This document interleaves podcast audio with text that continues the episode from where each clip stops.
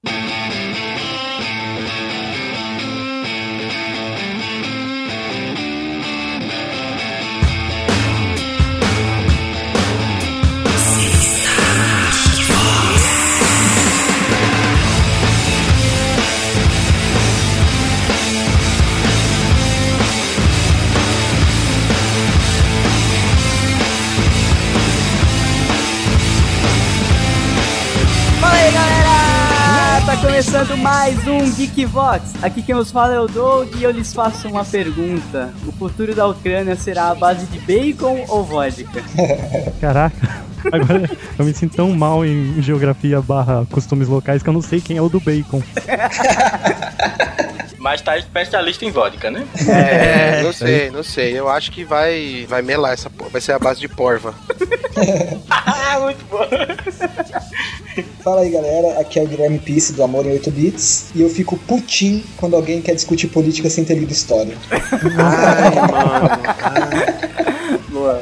Ô, ô Doug, tô saindo Legal. fora da gravação, firmeza? Não, é o... Valeu, mano. deixa, o Pi- deixa o Pisse putinho com nós quatro agora. Abraço pra vocês. Eu pensando que ia ser muito idiota fazer uma piada do coloca dentro, do Ah, putim. nossa, que... Aqui é Thiago Miro e eu me empolguei achando que agora ia, né? Mas, mas não vai não, nunca vai. tá, Não vai. tá na pegada da terceira guerra, foda. Desde a segunda. Desde a Segunda Guerra, tô mais na expectativa Tô da na pegada da terceira. terceira desde a segunda, mano. Beleza, galera, aqui é o Dick e eu vou começar com a declaração de um ex-presidente russo. Boa tarde, meus camaradas. Todos vocês sabem que houve um inaceitável erro. Ele afetou duramente o povo soviético e chocou a comunidade internacional. Pela primeira vez, nós confrontamos a força real da energia nuclear fora de controle.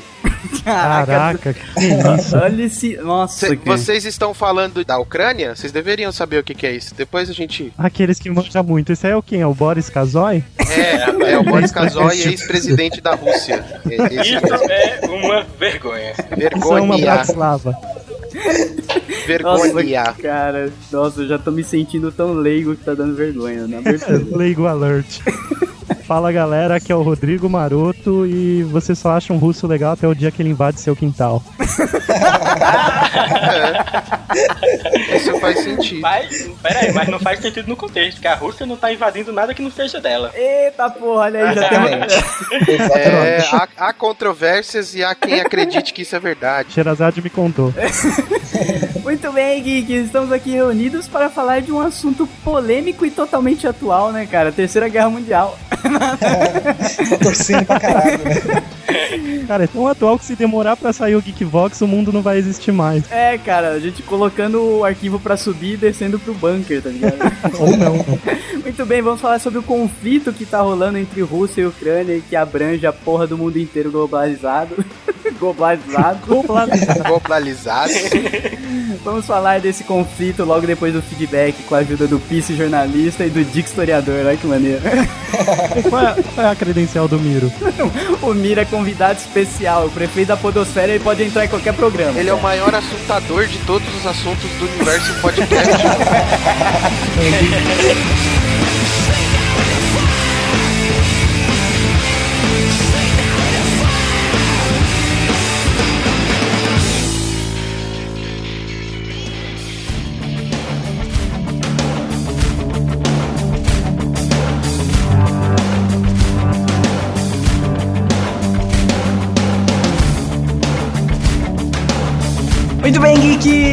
Mais uma semana se passou aqui no Geekvox. Marotinho, vamos lá para o e-mail rápido antes do programa político que a gente não faz desde o 72, olha aí. Olha aí, cruzamos o Oceano Atlântico pra falar de política. O Reino, falar do Reino. Muito bom, e antes do e-mail, vamos lembrar aos geeks que se você quer mandar cagadas de regra, quer mandar um feedback, quer xingar, quer falar bem do Geekvox, mande para o feedback.geekvox.com.br. A gente vai ler aqui e no GV Drops, que sai toda quarta-feira, rosteado pelo Fábio Nani. Muito bom. E Marotinho, qual que é o recado maneiro que a gente tem que dar? Que agora temos um deadline para quem quer participar do Geekvox. É isso aí, nós abrimos há algum tempo, né, Doug? Vagas para colaboradores, para quem gosta de escrever, quer formar um portfólio online num site bacana. Nós abrimos oportunidades para diversas áreas dentro do Geekvox e agora a gente tem uma deadline. Então, se você quer fazer parte da equipe, você tem até este sábado, dia 15 de março, para mandar o seu texto. Então, aí no nosso post terá um link para a postagem original que explica como deve ser enviado. E você, quem sabe, é escolhido aí para ser um colaborador do Geekbox, Muito formar bom. o seu portifa. Muito bom. Então, até sábado que vem, né? Dia. Que dia que é? Sábado 15 de março. Dia 15 de março você pode mandar o seu texto aí, quem sabe entrar para a equipe de colaboradores do Geekvox. E vamos lá para o e-mail, Marotinho.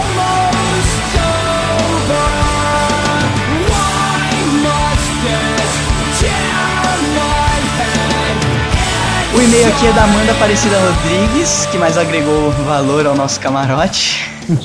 Vamos ler sobre o Geekbox 103, que é que foi sobre o Oscar que rolou semana passada. Fala galera do Geekbox, é a Amanda Aparecida de São Caetano, vamos falar de Oscar. Ela é cinéfila, pelo jeito que ela andou comentando lá no Cinemação que eu vi, mano.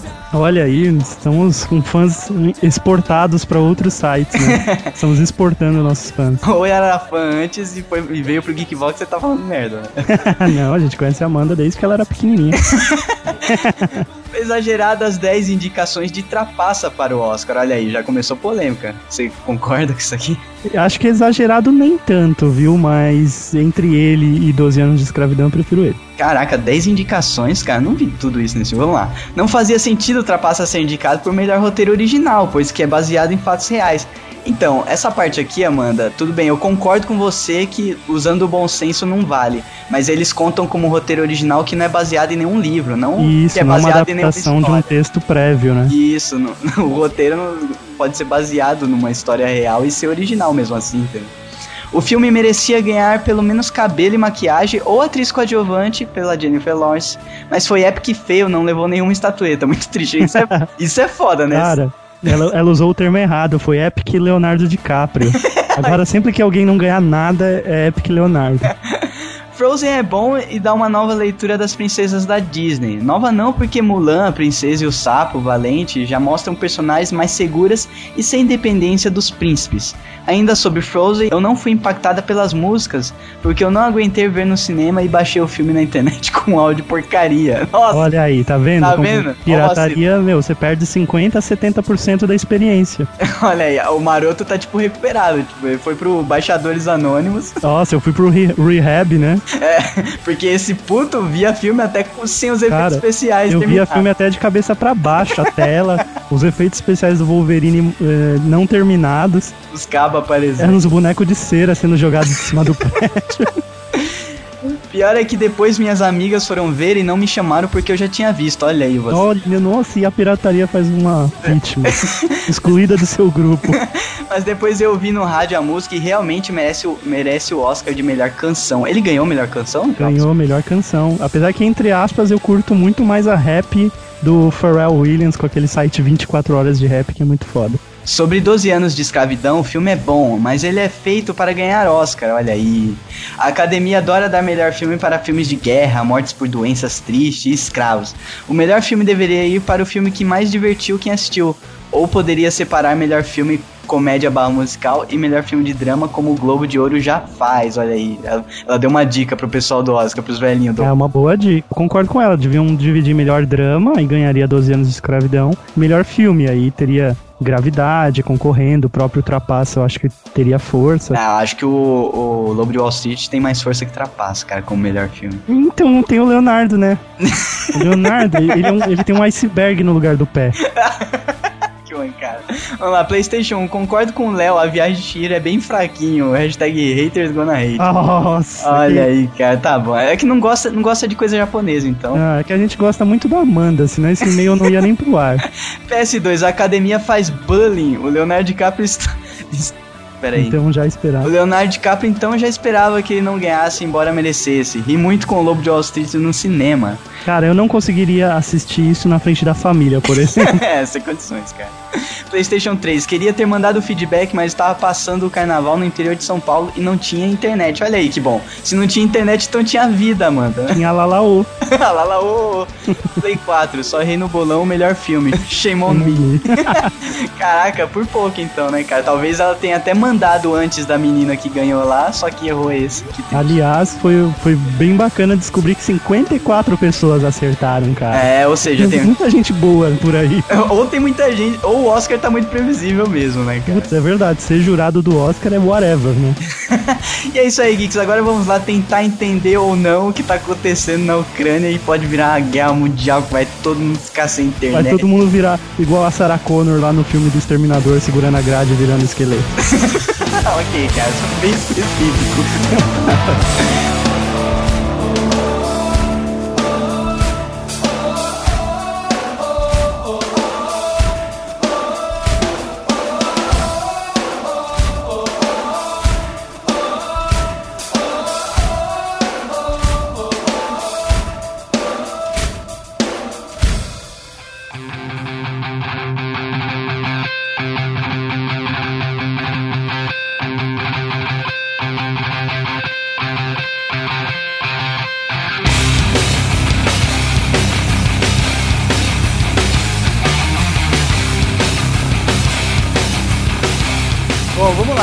Vamos dar um pouco de contexto histórico para as coisas, mas não vamos, mas não vamos exagerar, né? Porque se deixar o piso começa com os dinossauros. no começo de tudo tinha a Eva e o Adão. Disse esse que eu acuso de estar cobrindo o carnaval de Suzano nesse feriado. Eu também Vou acho, eu também respeitá-lo. acho. Cada um tem, ca- carrega a cruz que aguenta, Depois né? de ver uma foto dele na apoteose de Suzano, eu não respeito mais. Ah, André, Cara, eu acho assim, o Dick pode fazer o levantamento histórico e eu pego a partir do ano passado, que é quando começou a crise mesmo. Ah, pular mais tá. Então, peraí. A nossa discussão é geopolítica não é história. Começou assim, então, a briga. Não, não, é Não, que o Dick, você, Você vai pegar de levantamento 1600 até 3 meses atrás. Não, Não, o cara, Dick pode vamos, falar vamos- da Segunda Guerra pra cá, cara. Não, fala, fala bem por cima, cara. a Não, Ucrânia não, tem que tava falar na de merda. 1600. Ó, eu vou ajudar vocês como se resume um, um Nossa, olha o Douglas falando merda em 5, 4. 3, 2, 1, É vai. sério, o, o Pisse quer pegar da Segunda Guerra. O que aconteceu depois da Segunda Guerra? A Ucrânia ficou na merda ou ficou na boa, Pisse? Computadores. Enquanto, enquanto existiu a União Soviética, tava na boa perante a União Soviética, né? Ah. Mas com a queda da União Soviética Sim. e a independência daqueles países em volta, que eram ligados a... Aqueles a- países, metade da Europa. É, metade da Europa. Aqueles países em volta da Rússia, que metade da Europa ainda não dá metade do tamanho da Rússia. Sim. Daí, é, aqueles países que ficaram independentes, muitos deles tiveram que se reorganizar economicamente, né? E alguns deles se reorganizaram mais pro lado ocidental, né, com os países da Europa, e Isso. outros se organizaram mais com o lado russo, com o lado oriental, né, mais pro lado da Rússia, apesar de que a Rússia também é parte da Europa. E a Ucrânia ficou na merda depois que a. Não, a Ucrânia ela ficou dividida no meio, cara. Não, não, não dividida politicamente igual a Alemanha Oriental e Ocidental, na época do- da Alemanha comunista e, e, a, e a Alemanha capitalista, mas ficou dividida no meio. Metade, a metade é, oeste da Ucrânia, ela era uma metade que, que politicamente, culturalmente, o povo fala ucraniano, lá, a língua deles lá interna, e eles são mais ligados à economia da Europa como um todo. Enquanto isso, a parte leste era completamente ligada à economia russa, tanto que isso sempre se refletiu nas eleições da Ucrânia a parte leste sempre votou nos candidatos que tinham mais ligação com a Rússia e do que com, a- com o resto da Europa, e vice-versa. Então, o que aconteceu foi que o último presidente, ele era um presidente apoiado pela Rússia, que, entre aspas, colocado lá, né, pela Rússia, e, e havia essas negociações, porque a Ucrânia estava sofrendo com a crise financeira, assim como os outros países da Europa. E, e- só que a Rússia não faz parte da União Europeia, nem a Ucrânia fazia. A Ucrânia ainda não faz. Que isso fique claro. E estava tendo negociações de fazer parte da União Europeia, entrar na zona do euro. Só que a zona do euro está completamente quebrada, né, por, por conta das crises. Uhum. A parte leste da população, a parte que está mais para o lado da, da Europa, apoiava essa integração com a União Europeia, enquanto a parte eh, russa, vamos dizer assim, eh, era contra. Tem a parte também deles não serem ser apenas contra como uma ideologia, né? Eles, eles realmente são russos, né? A parte da, da parte da região da Ucrânia, que é a Crimeia, né? Que a gente no Brasil pode assimilar como se fosse Sudeste e Nordeste, né? Essa divisão de regiões. Ela é russa. Ela fala É, russo. isso, e não só fala russo, como eles têm uma, uma política independente da Ucrânia. vodka do É, é- bebedouro. Vamos só falar um pouco da, da Ucrânia socialista, que a gente pulou completamente, que ajuda Obrigado, a entender o contexto. Não, ó, vamos começar Toma, geograficamente. vocês A- falaram bosta. a Ucrânia. Não, cara, isso fala muita coisa pro ouvinte que não sabe nem o que tá É, acontecendo. que, tipo, cara. pensa que o pessoal não sabe onde é a porra da Ucrânia. Começa assim. Ah, acabei de jogar no Google onde fica a Crimeia. Não, a Ucrânia ela tá chuchada entre a, a Europa, os- a um monte de países europeus, da União Europeia inclusive, e entre isso e a Rússia, cara, ela tá num, num ponto realmente ali muito muito treta, Ô, sabe? É Você você já jogou e RPG? É. Suas explicações geográficas são uma merda. São tá nojentas, é, ela tá- vamos ela tá explicar mais realmente fácil. no meio, cara. É, ela tá no meio. pessoas, Mar Negro, tá? Então você passa toda aquela parte do Mediterrâneo, Grécia, pula a Turquia, você cai no Mar Negro. Facilitou? você vai Ou não, de- se você tiver de bot. Então ali naquela Não, região do Mar Negro, né, a gente tem vários países, Moldávia, Romênia, Iugoslávia, Bulgária e a Ucrânia, tá? A Ucrânia, ela é o maior país em território, metros quadrados territoriais da Europa. Sim. Tá? Então a Rússia ela é considerada um pedaço europeu e um pedaço asiático. Então, dentro da, da Europa, a Ucrânia é o maior país em área. Então a gente não tá falando de um território minúsculo, tá? É, é gente pra caralho. São 600 mil quilômetros quadrados de negro. Como tá perto ali da Rússia, fica comparando, você acha que é um cozinho, né? Só que na verdade a Rússia que é grande demais. É um país né? grande. Parece- Pra vocês terem ideia, a Ucrânia, é, só pra quem conhece um pouco mais de geografia, a Ucrânia é maior que a Espanha em área territorial, tá? Marca a França. Mas não no futebol, isso que importa, galera. Uma rixa, né? Um dilema onde metade do povo quer fechar com a União Europeia e a outra metade quer fechar com a Rússia. Mother Rússia! A Ucrânia era um país que foi dominado pelos russos na, na Idade Média, então ele era um país livre, né, era uma nação livre no Principado de Kiev. Na época da Catarina, Pera aí, na né? Idade Média? Sim. É, na época da Catarina, né? Isso, ah, deixa eu só pegar a data aqui exatamente. 1617. Não, não foi, foi, não queria voltar foi quase. à Idade Foi Média. 1400 e alguma coisa, né? Não, mas, mas o, o importante é pular o- as eras rápido, entendeu? Não aprofundar O, o, nas Di- eras. o Dick já deu aula, ele sabe explicar rápido. A Ucrânia, ela foi um território livre no século VIII, depois ela fez parte da Polônia, aí os russos invadiram aquela região, então a Ucrânia, ela era russa desde o século XV, tá? Então a Ucrânia fazia parte do Império Russo. Quando teve a Revolução Russa em 1917, eles tentaram a independência, mas não conseguiram. E aí eles foram anexados às repúblicas soviéticas como uma república separada. Era a República Socialista Soviética da Ucrânia. Era fazia parte da União Soviética, mas ela era a República Socialista Soviética da Ucrânia. Como a Entendi. Bielorrússia, como todos aqueles paísinhos em volta. E né? a Crimeia, nessa época, já era um território independente. Ela era independente ou ela queria ser independente como a Catalunha na Espanha? Ela era independente, ela fazia parte do Império Russo, ela não fazia parte da Ucrânia, tá? Então, essa região fazia parte do Império Russo, principalmente porque ela era formada por um outro tipo de povo que eles chamam de tártaros ucranianos. Ela não era formada basicamente por russos nem por ucranianos. Então, ela era uma, repu uma republiqueta, vai, como se fosse Mônaco ou Vaticano, dentro da União Soviética, na época. Uhum. Até a década de 90 ainda tinha esse domínio da Rússia. Sim, na, na- o regime na comunista Não só na Crimeia, mas na, na Ucrânia É, o toda, regime na comunista caiu 90. em 89, se eu não me engano. Sim, que daí a Ucrânia realmente se Proclamou, libertou. é, proclamou República. independência em 91. Sim. Aí em 17 teve a Revolução Russa, eles tentaram se separar, não conseguiram, e aí virou a República da Ucrânia e a Crimeia fazia parte da República Russa. Ela fazia parte da Rússia. Depois de um tempo, se o presidente, se não me engano, foi o Gorbachev, eu não lembro quem foi, eu anotei aqui, mas eu perdi a porra da anotação. Ele passou a República da Crimeia para os cuidados da Ucrânia. Então ela era como se fosse um protetorado. Ah, era, era um governo fantoche Isso, era um Rússia. a assim. Rússia passou o controle da Crimeia para a Ucrânia. Quando eles fizeram isso, eles compraram um pedaço da Crimeia, no sul da Crimeia, onde até hoje tem uma base russa. Que é, que é inclusive um ponto-chave das tretas que tá dando. Então a região da Crimeia sempre foi russa, ela foi passada para o protetorado da Ucrânia, né? E a partir daí eles fizeram. eh, isso foi a partir depois da Segunda Guerra. O que, que aconteceu na Segunda Guerra? Os tártaros da Ucrânia eles apoiaram os nazistas durante a Segunda Guerra. Exatamente. E os ucranianos, eles queriam aproveitar esse período conturbado da guerra para tentar declarar independência de novo. Que é sempre assim, né? Quando tá no caos que surge Eles a lutaram galera. tanto contra os alemães quanto contra os russos. Só que na hora que o bicho pegou mesmo com os alemães, eles tiveram que se aliar aos russos para não perder o território inteiro. Então foi meio que perdoada a revoltinha deles, menos a do pessoal dos tártaros da Crimeia. Aí a Crimeia, como espólio de guerra, foi passado para a Ucrânia. Pra Ucrânia? Ó, A Crimeia era russa, Ah. aí os tártaros foram Sim. expulsos da Crimeia e ela passou para o protetorado da Ucrânia. Eles foram expulsos, que fique claro, porque eles apoiaram o nazismo. Isso. E aí Ah, o que sim. que os russos fizeram? Eles começaram a colonizar,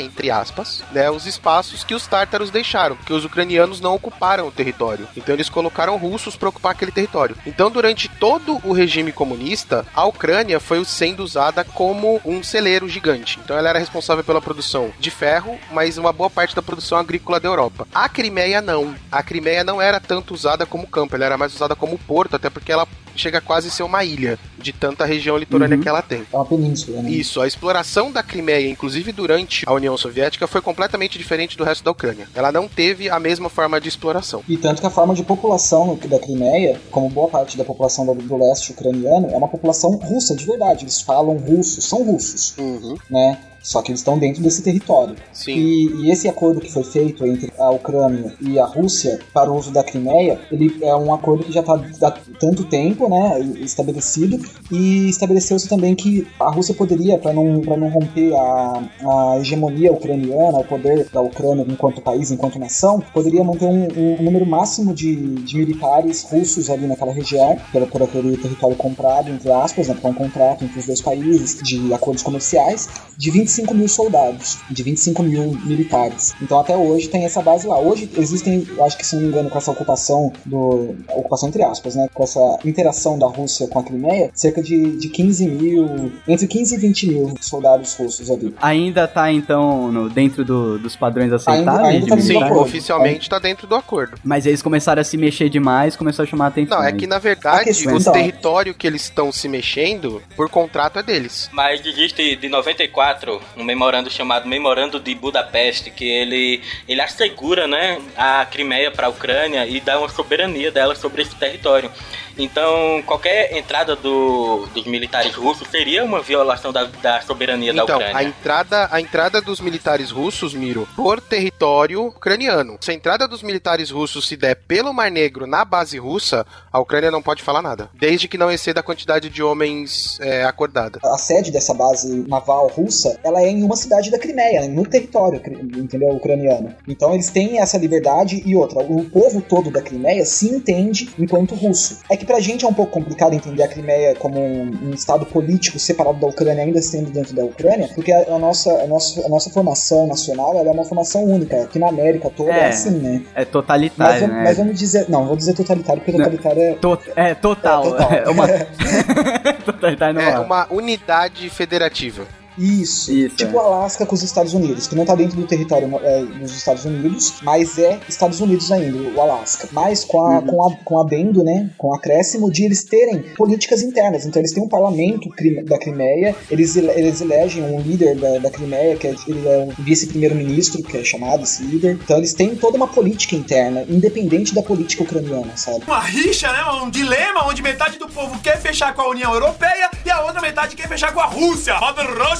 A gente já sabe então que a Crimeia é, é Rússia praticamente, né? Apesar de ser Ucrânia. É um pouco. Apesar de, de estar no, no território ucraniano, é Rússia. Isso é o mais importante. Essa disputa parece um pouco com a disputa que teve na Iugoslávia, só que menos violenta, ó, claro, né? É, porque na época a Iugoslávia era dividido em territórios, em Sérvia, em, Cro- em Croácia, Aham. né? Então, na época dos conflitos, é, as pessoas não conseguiam entender porque falam, pô, mas é a mesma porra de país, é um país pequeno e você tem sérvio de um lado, croata do outro, os, os putos falam a mesma língua praticamente, mas é o que acontece na Ucrânia hoje em dia. Então você tem a região da Crimeia, em teoria, ela é como se fosse o Vaticano, País dentro de um país. país dentro de outro país.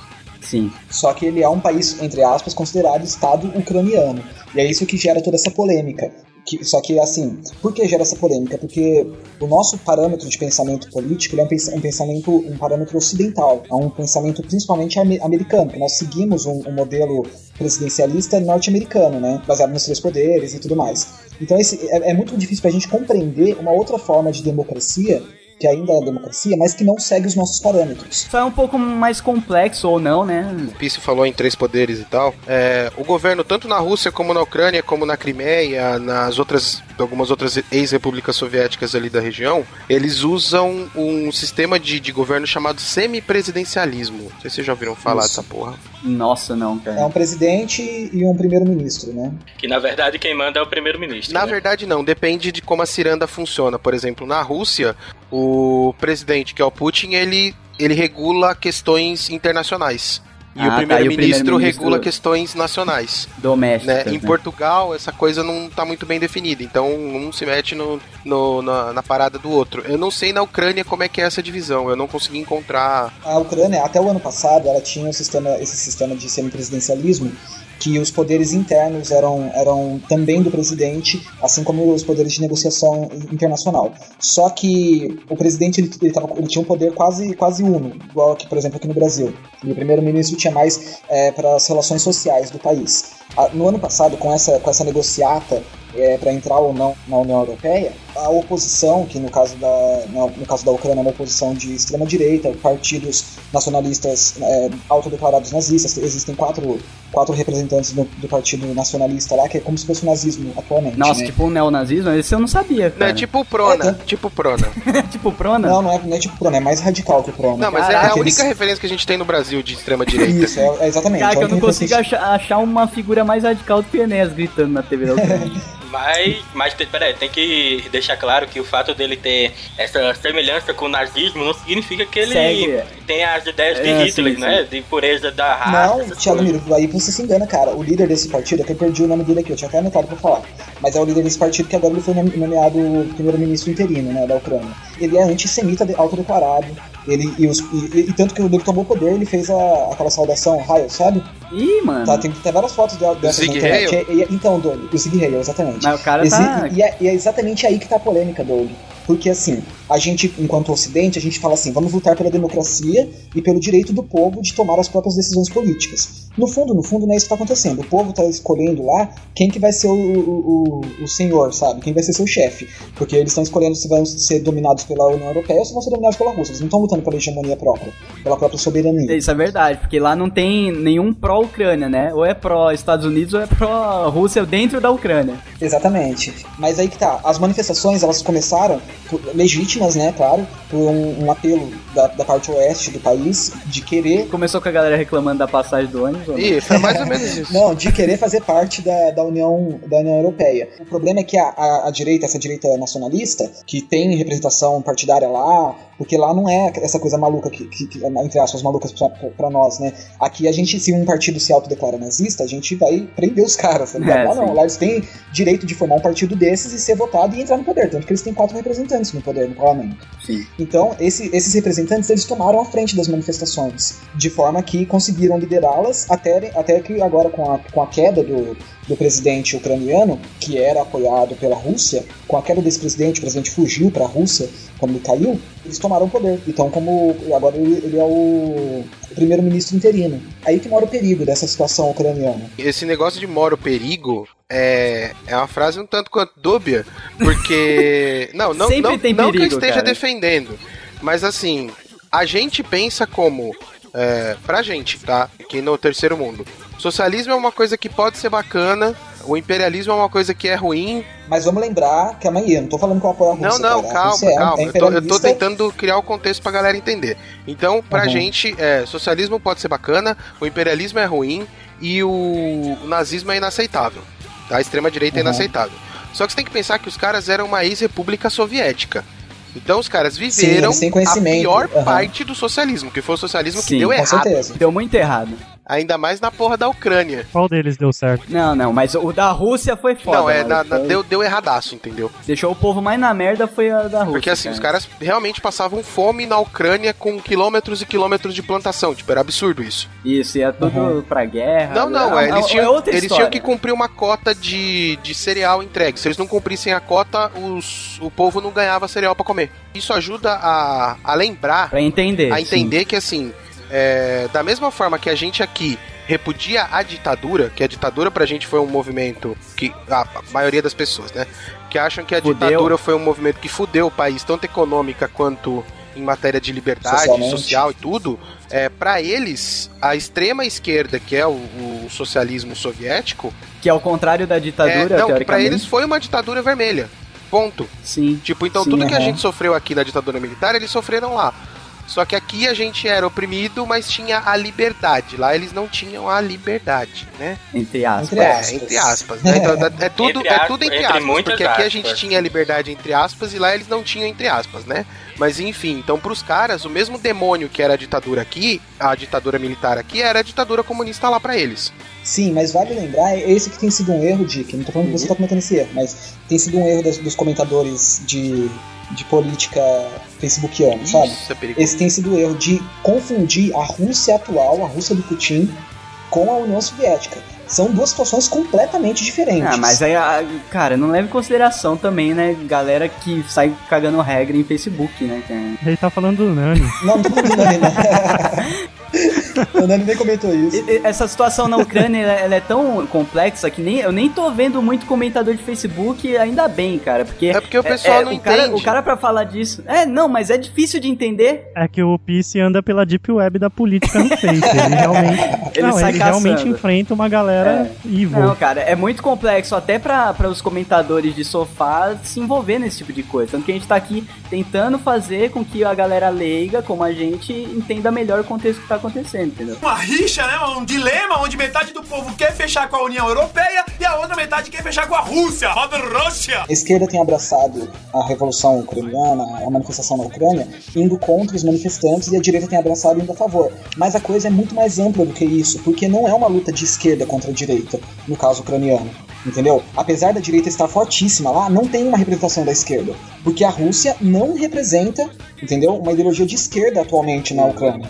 Porque a Rússia é um país imperialista Sim. e capitalista. A galera sai nas ruas com cartaz, né? A Rússia não me representa. É, O que eu tô vendo, o que eu tenho acompanhado notícias é o seguinte: a Crimeia quer se separar da Ucrânia e se tornar parte da Rússia. Inclusive, eu passo aqui pra vocês uma notícia em que essa que rolou hoje mesmo uma decisão do parlamento de lá aprovando essa Um mudança. referendo, aprovando o referendo. Isso. desde o 11 de setembro eu tenho uma mania besta de toda vez que tem conflito eu saio procurando jornais locais pra tentar ler a história, Uhum. né? Pra ver- A Ucrânia é foda, né? Não, bicho, eu achei. Eu É, juro pra você que eu achei jornal ucraniano Não, Na mas web. pra ler, né?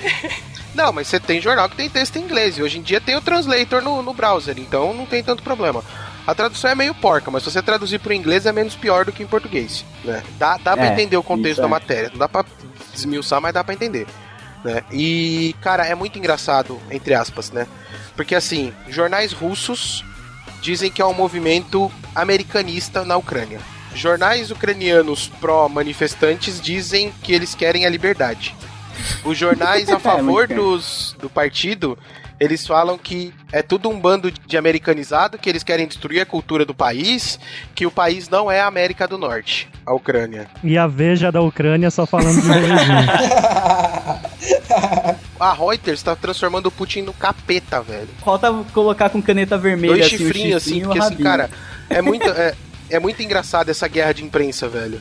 É porque assim, a imprensa, como nós sabemos, e como eu que trabalho dentro dela sei, ela serve aos interesses daquele que paga mais. Exato, entendeu? cara. E Quem paga mais em Suzano? é, Os carnavalescos. Quem que é o prefeito que manda? falar. Eu não posso falar Tô porque eu posso, eu posso me comprometer profissionalmente, mas eu não Ah, preciso imaginar. zoeira. Nem, nem fala que o Doug não importa. É, não é tô legal. nem aí, cara. Mas então, a imprensa ela serve aos, aos, aos interesses de quem paga mais. E o que acontece ali, por que, que tem toda essa movimentação internacional em volta disso? Por baixo da Ucrânia, subterraneamente, passa um monte de duto que leva o gás da, da Rússia para toda a Europa, entendeu? Se a Rússia quiser, ela bota a Europa no escuro, né? Tem, Exatamente, tem por aí. já- tanto que a Rússia No já fez escuro isso, não, cara. ma- mata congelada, É, né? a, Ru- a Rússia já fez Esse isso em gás é 2000 basicamente para aquecimento. A Rússia fez isso em 2006, quando teve uma pequena crise interna. Cortou por um dia, cara, quase deu uma crise mundial. Sacou? 2006 e 2009, ela cortou duas vezes. É, 2009 também, né? Então, é, é, é, se você, quem dominar o território ucraniano ali, entre aspas, quem tomar a Ucrânia ideologicamente, vai ter poder sobre essa transmissão, entendeu? Porque a, a Rússia, se por exemplo, se a União Europeia toma a Ucrânia e consegue vencer na Ucrânia, a Rússia não vai ter, não vai ter intermeios políticos para negar a passagem do gás, né? entre outras coisas de interesse comercial. Por quê? Porque senão a Rússia estaria se autodeclarando em embargo comercial, entendeu? E, e é, o, e é o que É. o Obama tem acusado a Rússia. Tem acusado não, tem é, Tem avisado, né? avisado Avisado. Quando você. Mas é, cara, é que assim, essa questão do gás, ela é foda pelo seguinte. Eu achei uns números aqui, e assim, nesses números que eu achei, tá? A Ucrânia consome por volta de 80 bilhões de metros cúbicos de gás natural por ano. Desses, ela produz, tipo, ridículo, né? Ela produz pouquíssimo gás natural. Então ela importa de todo mundo, do Turcomenistão, da Rússia, de uma parte de lugar. Só que a Rússia é o principal fornecedor. Então o que, que a Rússia faz? De- desses 80 bilhões de galões de metros cúbicos que ela consome, a Rússia paga 17 para poder usar os dutos, Pra poder usar o país para passar os dutos. Entendi. Então, uma, uma tipo, cota não ela- cobre É. uma cota mínima, tipo, ridícula do que os caras precisam de gás para poder. O preço do gás que a Ucrânia paga não é mais baixo que os outros países pagam para comprar o gás, mesmo ela transportando a porra do gás. E mesmo tendo todo um, um histórico com a Rússia, né, que já podia ter resolvido isso, ser mais amiguinho. Não, é, não, tipo, não quer. Então o problema é o seguinte: a Ucrânia serve de via pro gás, tá? Ela, ela é só território para pro, pros dutos. E aí qual que é a briga nessa porra? O pagamento é ridículo por ela usar os dutos. O gás que ela tem que comprar para suprir o resto da necessidade dela é comprado ao mesmo preço que os outros países. Que é um puta vacilo. É, e outro ponto, ela tem todo o custo de manutenção dos dutos. Como assim? Mas, mas a Os dutos são russos, mas quem tem que dar manutenção é a Ucrânia. Não, mas aí a Rússia manda dinheiro. O- Não. Só manda dinheiro pra região da Crimeia. Isso é tipo. Não, eles não mandam dinheiro, aí é que tá. Eles pagam pelo uso do gás com gás. Putz, E o resto do custo que se foda. entendi. É seu, se vira. E a maioria dos dutos são da época da, da, da União Deve Soviética. ser de, de cobre os dutos ainda, né, cara? Entendeu? Então, assim, dá maior trabalho de manutenção. E são, dois, são duas medidas, né? Então, eles medem o gás quando entra na, na Ucrânia e medem na ponta lá quando sai. E aí tem um desperdício de gás absurdo. E quem cobre o desperdício de gás por duto zoado, por roubo, por qualquer porra que seja, É a Ucrânia. é a Ucrânia. Isso, inclusive, ajuda na crise econômica deles, né? Que eles estão ali só se fudendo ali no meio, porque eles. Crise econômica, entre aspas. Os caras estavam crescendo dois dígitos. Ah, mas isso não, Por quer, ano. isso não quer dizer muita coisa, Dick. Porque crescimento, se você for um país emergente, não quer dizer que você tá indo muito bem.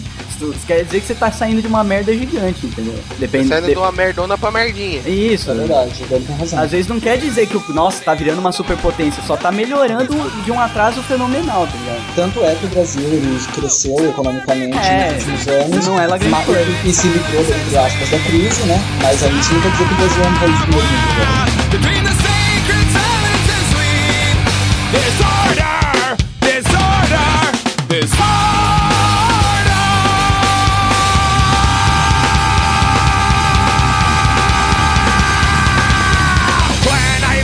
Sun that shone life into the man's heart. When I became the sun that shone life into the man's heart.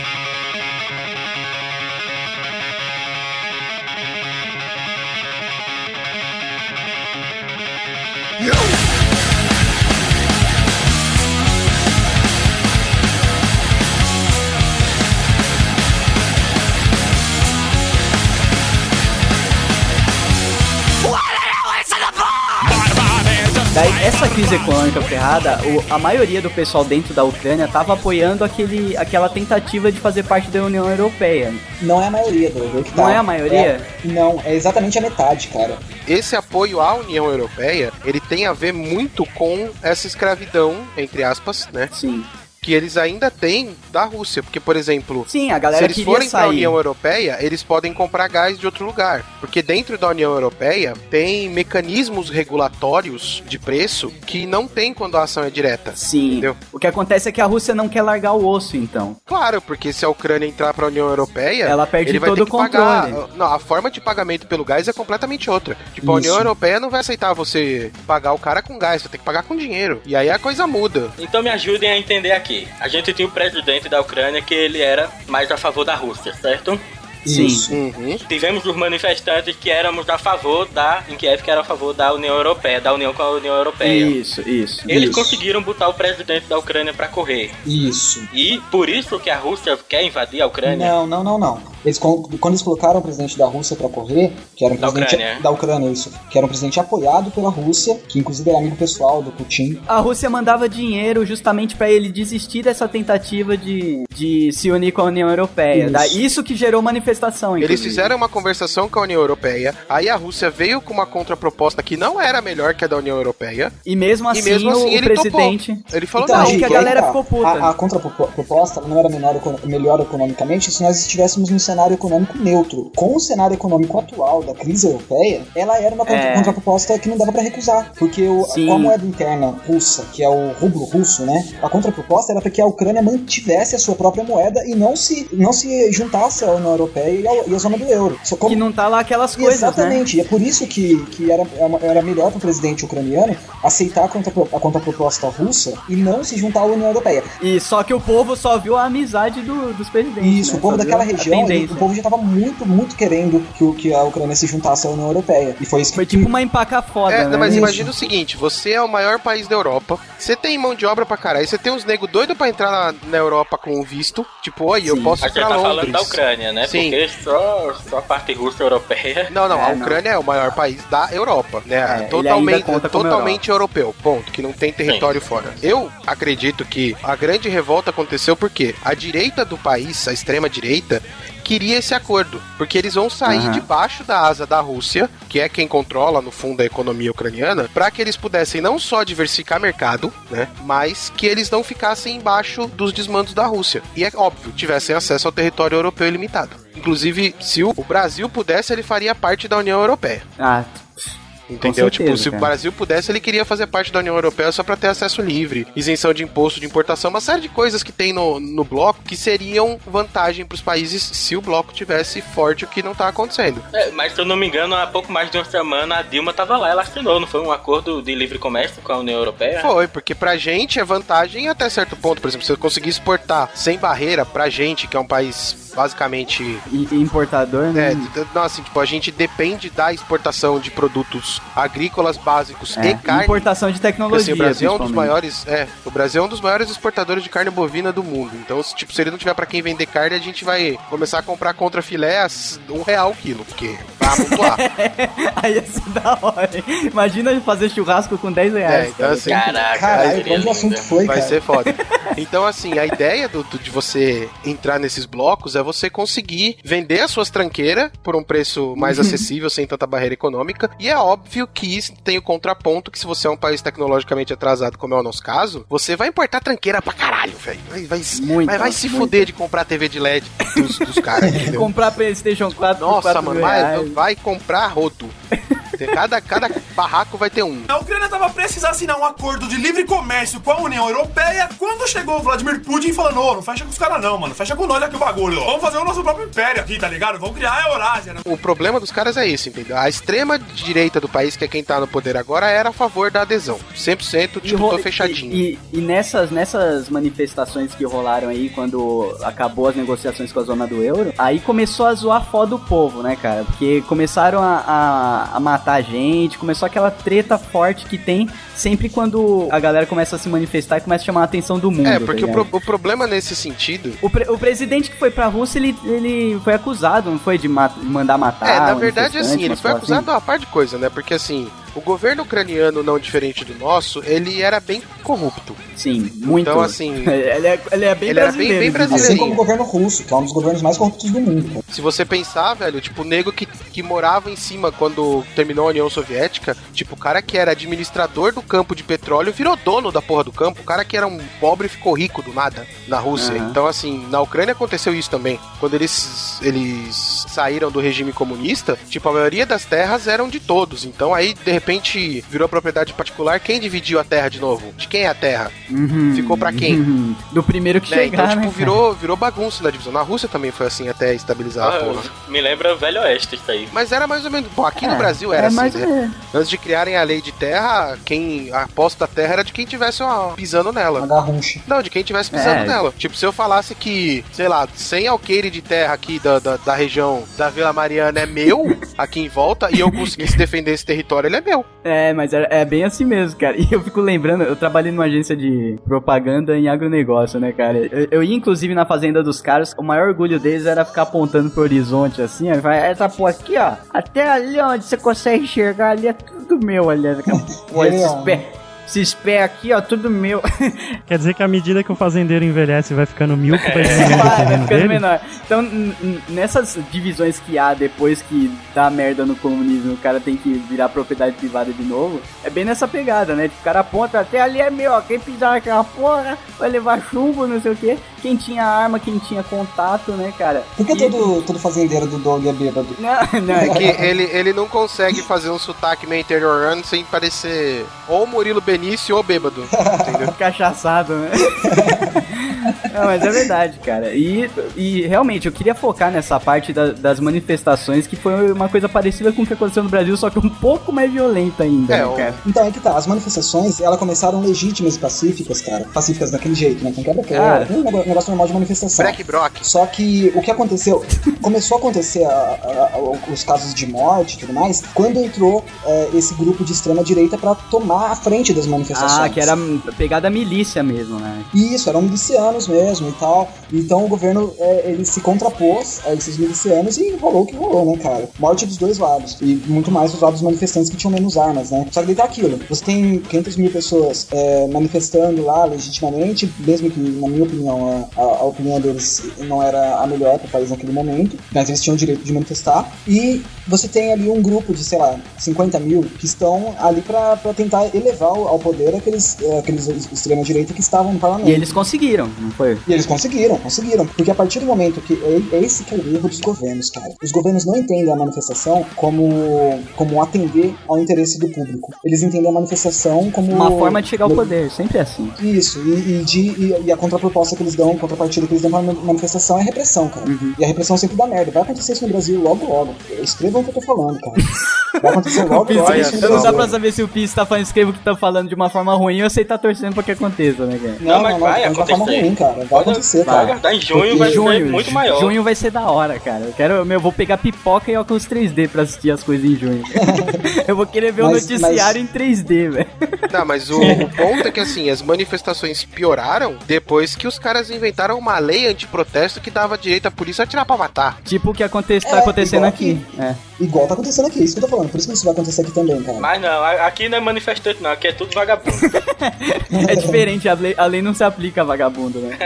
não, mas é, é, aqui colocaram o quê? 35 anos? Uma parada assim maluca? Totalmente. Você vê que o negócio é autoritário, sabe? Pra, pra inibir as manifestações. Não vai, É, e ninguém, já, tá- já, já tá pra votação lá, cara. Não tem como, cara. Como que vai, vai prender 15 mil pessoas, 20 mil, 40, 80 mil? Vai prender aonde, cara? Mas é que tá, se prende de uma forma aleatória. Você não viu a última operação policial em São Paulo? Não, mas chega uma hora que fica insustentável, velho. É igual ver, ver de vingança mesmo, aquela parte da ponte lá. Vai, vai vir a cidade inteira contra 20 É, policiais. você vai dá cacete cara? em 30, mata 10 e leva se você aguentar. Ah, mas aí que É tá. aí. Se a, galera, se a galera começar a se enfesar de vez, aí vai ter policial virando pamonha no Não, o problema é quando o policial, que teoricamente é o poder repressivo do Estado, ele tá lá cumprindo a porra do papel dele porque ele é pago pra fazer isso, e aí ele se vê, Sim, aí ele se vê num ponto em que, caralho, eu vou arriscar minha vida pra defender um negócio que nem eu acredito, só porque estão me pagando. Mas aí é outro assunto, cara. Enquanto a instituição policial brasileira for militarizada, eles vão defender o interesse da elite e vão defender o interesse da, da- do- dos militares. Ah, mas entendeu? eu acho que chega, vai Então, chegar uma. Não chega. Vai chegar não uma chega hora que nem. Vai chegar Brasil. uma hora que nem dá, cara. E a Polícia Civil? A Polícia Civil, ela também tem um- uma estrutura hierarquizada e militarizada. A Polícia Civil é só de fachada o nome civil, porque ela- eles também são militares, entendeu? Na- no tipo de treinamento, no tipo de atitude policial, eles também são militares. A reforma da- das polícias no Brasil tem que ser uma reforma geral, pra desmilitarizar as polícias, mas isso é outro Vai por mim que até junho não dá, cara. Não dá, não dá. Que isso, velho? A Copa, a Copa vai ser um negócio bonito, velho. Vamos chamar a Ucrânia pra jogar também. Convida os caras. Cara, o Pelé falou que não vai É, se o rolar. Pelé falou, eu acredito. E, cara. velho, Ele pediu. E, velho, ele na boa, não tá vai ter manifestação violenta, porque o Ronaldinho falou que se faz Copa com estádio e não com hospital. Então a galera não pode se machucar porque não tem hospital. A Ucrânia a assinar um acordo de livre comércio com a União Europeia quando chegou o Vladimir Putin falando: Ô, não fecha com os caras não, mano. Fecha com nós aqui o bagulho. Vamos fazer o nosso próprio império aqui, tá ligado? Vamos criar a Eurásia, né? A Rússia quer entrar na Ucrânia pra tornar a Crimeia parte da Rússia ou pra restaurar o poder lá? É porque a Crimeia tem cidadãos, dões, zões russos e eles precisam defender os cidadãos. Isso, de acordo com a Rússia, é uma causa humanitária. Nós sabemos que não, que é imperialismo puro da Rússia, que eles Não que ele largar o osso. quer Como o diria, como diria o querido Chorão, humanitário de cu é rola. Mas é, cara, ó, eu vejo dois pontos aí. Claro, o primeiro é que ela não quer largar o, o osso, né? Justamente por esse monte de coisa que a gente falou, os tubos, a porra toda. Acesso ao mar lá. Acesso ao mar, a, a própria influência, né, ali no, no meio. E também gastar uma graninha de guerra porque ninguém é de ferro. Ah, né? todo mundo precisa tem que gastar ter um um lazer de vez em quando, né? Tem que ter, né, Tem cara? que A dar galera... uns tiros, né? Uns tiros Meu, os, mi- os, os militares da Rússia estão com o, o saco batendo no joelho, velho. De tanta vontade de, Ah, de mas não fazer pode esquecer guerrinha, que a. Ucrânia é um grande produtor do metal que eles usam pra fazer armamento e do armus também, né? Sabe quando o Tony Stark é atacado com o míssil dele no Iron Man 1? É o que vai acontecer com a Ucrânia. Tô ligado. É uma Putz. boa, exato. É. Mas é que tá, gente, não dá pra esquecer, quer dizer, não dá pra ignorar essa, essa, essa desculpa da causa humanitária e chamar só de desculpa, porque se você for ver pelo lado de quem assumiu o poder na Ucrânia, a causa humanitária é real. Porque se, É. esse, se esse partido toma poder completamente, porque agora é um poder interino, é um poder É, se tipo, ele de toma o crise, poder né? e começa Vai dar a uma fazer merda um, maior do que já Tipo tava. igual o Slobodan Milosevic fez na, na Iugoslávia, começa a fazer limpeza étnica, fudeu. Isso, exatamente, Dick. A, a causa humanitária da Rússia ela é legítima por, por esse ponto. Se esse partido toma o poder e realmente a Ucrânia se torna um, país nacionalista com esse partido que é nazista, né? É, pode haver uma limpeza ética na Ucrânia. E, e são muitos russos, cara, na Ucrânia. Então é, é- é campo de concentração, é toda aquela merda que a gente já viu na Segunda Guerra Mundial. E é tudo parâmetro pra abrir ah, espaço pra uma terceira, né? E outra Ô, coisa. você não tá digitando não, né, velho? Não, por quê? Ah, tá, só pra saber. Ele Ah, tá então- escrevendo pro jornal. Vai sair uma transcrição do, do Geekbox. E outra coisa, é difícil pra gente tomar um lado, tanto quem tem ideologia de esquerda, quem tem ideologia de direita, ou liberalista, ou republicano, ou democrata, ou de centrista. O Porque, porque você tem que se lembrar, por exemplo, que lá pelos anos 30, todos os países ocidentais, to- todo mundo tava apoiando a Alemanha, entendeu? Aham. Tava Sim, todo a- mundo lá da Alemanha. Antes- mas o problema é esse. Hoje a gente tem um- uma referência, né, cara? Por isso que o pessoal fica de orelha em pé quando um tipo de partido desse começa a ganhar poder, sabe? Porque tem a referência do que já aconteceu na história. É, a humanidade é problema- burra, mas nem tanto, né, cara? Então a gente prevê aí que a- a- a- o que vai acontecer, basicamente, vai ser uma tentativa de abafar essa revolução que tá rolando aí na Ucrânia. A Ucrânia tava prestes a assinar um acordo de livre comércio com a União Europeia quando chegou o Vladimir Putin falando: Ô, não fecha com os caras não, mano. Fecha com nós aqui o bagulho. Vamos fazer o nosso próprio império aqui, tá ligado? Vamos criar a Eurásia. né? Eu acho que não. Acho que vai rolar o referendo e vai ser anexo à Rússia mesmo e acabou. Mas é que tá, Maroto, a- os Estados Unidos, agora acho que já chegou o momento de a gente incluir os Estados Unidos Sim, nessa. sim. E os Estados Unidos agora, agora a gente vai falar do tio Obama, que o tio Não, Obama não deixa, não deixa, não deixa nada se mexer sem ele saber, né, cara? É, se a Rússia era a grande mãe, os Estados Unidos é o pai desgracento, né? É o pai Paizão. bêbado. É o pai bêbado que chega em casa pra te bater de noite, tá ligado? A Rússia, a Mas Rússia então, é beautifully.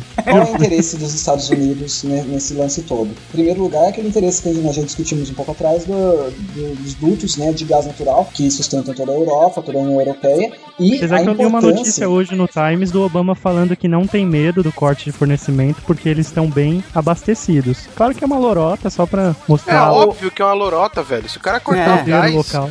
Cara, você acha que algum país tem reserva de gás? Não tem. Ninguém. Você acha que a produção de, de, de gás do Iraque vai conseguir chegar, do, do Oriente Médio vai conseguir chegar na Europa pra fazer isso? Não vai, porque não tem duto. Tudo bem que os Estados Unidos dominou a porra do Afeganistão pra conseguir passar o duto por lá, mas não terminou de passar o duto ainda. Eu vou resumir aqui num, num discurso do, do Obama o posicionamento, pelo menos superficial, dos Estados Unidos, né?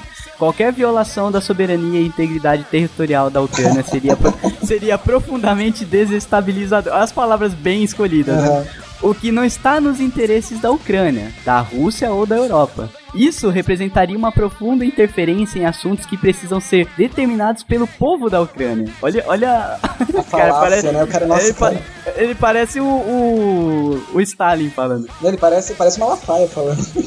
É. Seria uma clara violação do compromisso da Rússia de respeitar a independência e soberania e as fronteiras da Ucrânia e as leis internacionais, que daí é que começa a ficar da hora porque a galera começa a jogar truco e blefar até umas horas. Aham. A gente começa a entrar naquele cenário de Guerra Fria que daí começa a ficar divertida a história. É, então, assim, na minha opinião, o Barack Obama, ele é um democrata, né? E a gente que, que já assistiu House of Cards, ou que estuda a política norte-americana, a gente sabe como funcionam os jogos de poder entre ah, os republicanos e os democratas. O- atualmente, ah, o parlamento, o parlamento, que eu posso dizer, os, parla- o- os parlamentares, os, os- os- Congresso, o o Congresso, Senado obrigado. americano. O. Senado e os congressistas, muito obrigado. Eles são de maioria republicana. Então, a, a- a- as decisões mesmo, quem acaba tomando ao fim e ao cabo, são os congressistas, né? E, e- então, na minha opinião, o Obama está bem com o pé atrás, porque ele não, pode, ah, ele não pode assumir uma postura democrata nesse momento, que seria uma, uma postura de, Seria uma postura de foda-se, né? de Não, e, foda-se, se- né? e seria uma, uma postura meio contra o que o povo quer, o povo dos Estados Unidos, porque se a maioria no Congresso é contrária a ele, ele meio que ia bater de frente, né? Já, já tá pensando Isso, aí isso. no, no futuro do partido. Exatamente, exatamente, porque se, eh, se ele assumir essa postura democrata, de foda-se, eh, falar assim, ah, os Estados Unidos estão aqui pra se acontecer alguma merda, a gente intervém. Mas, não, ele tá assumindo a postura republicana, de que, olha, tá apontando o dedo na cara do Putin e do, do pessoal lá todo, e falando assim, se der merda, a gente tá ali dentro. E antes de dar merda mesmo, a gente já tá, já tá, já estamos de olho, entendeu? Isso aí que fica da hora, porque aí começa o truco. O Obama, dando esse pronunciamento, ele meio que pediu truco, e o Putin, tipo, falou, desce, cara. Deixa eu ver o que você tem aí. Cara, isso não aconteceria se Frank Andrew Woods estivesse no lugar do Obama. Mas foi, cara, não foi o que aconteceu? O Obama falou isso aí, o Putin falou que se foda os embargos que vocês estão querendo insinuar que vão fazer a gente Isso, quando a gente O invadir a exatamente. Obama quis ameaçar o cara usando Exatamente, PPT, ele é- tá ligado? Não, e é um russo, cara. É o cara mais filho da puta que tem no, no mundo, é o Putin, velho. Não, tá na fora cara que, dele. velho, a Rússia, ela é autossuficiente em quase tudo. Em tudo, é, exatamente. E a Rússia Que é a única né? que Pode, tem cara. envergadura moral pra mandar o Obama se fuder, né? Exato, Não, cara. não e diria ele- que é a ele- única, mas a Rússia tá aliada a um país muito importante que já tem muito tempo que quer entrar no G8 e não é aceito. A China. China. A China. China. Então, Cara, maroto, imagina Rússia e China versus Estados Unidos, que da hora, véi. Uma coisa é certa, os Estados Unidos não vão tomar uma postura muito agressiva nesses primeiros momentos, porque tem muito dinheiro russo nos Estados Unidos. E se os caras resolverem sim. Mais tirar. dinheiro chinês ainda. Não, então, se os caras resolverem tirar o dinheiro, cara, a porra dos Estados Unidos quebra de novo. E foi por isso que o Putin mandou descer o truco, que ele sabe que o Obama tá blefando, cara. O Putin tem a China de zap, cara. É sério, a dívida americana é inteira comprada pela China. A China É, só vai aí. interferir se houver uma intervenção militar americana direta. Caso contrário, Sim, não, claro. porque Aí que É, o Putin saca. tem muito dinheiro americano na China também. Então, assim, a China, ela, ela gosta dos americanos porque eles compram uma boa parte da quinquilharia que eles produzem. Então, assim, se não tiver aquilo, mano, vai dar pra construir uma ponte até o Japão, só de Tamagotchi, que os caras fazem. Então, assim, tem que tomar cuidado. Só de É. iPhone, né? Só de ponte iPhone. Então, né, cuidado que, assim, é, os ânimos estão exaltados, mas ninguém é doido.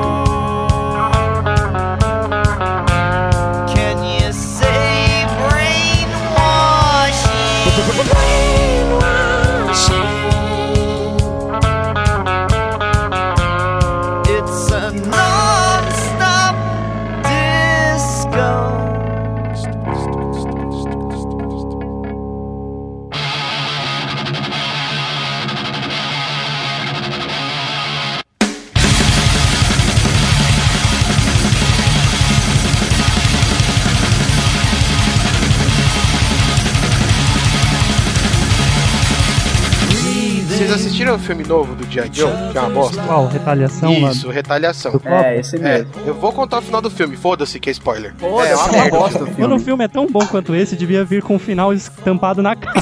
Escrito atrás, você lê e fala, ah, é, gostei, vou jogar fora. É, porque assim, é, o presidente americano, que era na verdade um, um cara trocado pelo presidente, ele queria forçar o desarmamento do mundo, do mundo livre. Aí o que ele fez? Chamou todo mundo que tinha bomba nuclear pra um bunker. Aí ele foi e soltou todos os mísseis nucleares americanos. Então foi um pra Rússia, um pra China, um pro, pro, pro Irã, um pra casa da minha avó, foi um pra cada canto, assim, tipo, voou tudo. Aí os outros caras, óbvio, no desespero, todo mundo soltou os seus. França soltou, Índia, Paquistão, Irã. O que me deixa maluco esses países, cara, que a galera anda de sandália, tem bomba nuclear e o Brasil não tem. Nada. A gente que a não gente não tem no papel. Mas enfim, aí tava. Olha aí! os mísseis tudo voando aí. É Os mísseis tudo voando aí na. na- Angra dos Reis é um Transformers. Sim, é o. Vai sair, vai sair debaixo uma da Meu terra. o nome é Angra abrir. Bolt. Prime. Angra. Decepção é o nome, né? Decepção Angra.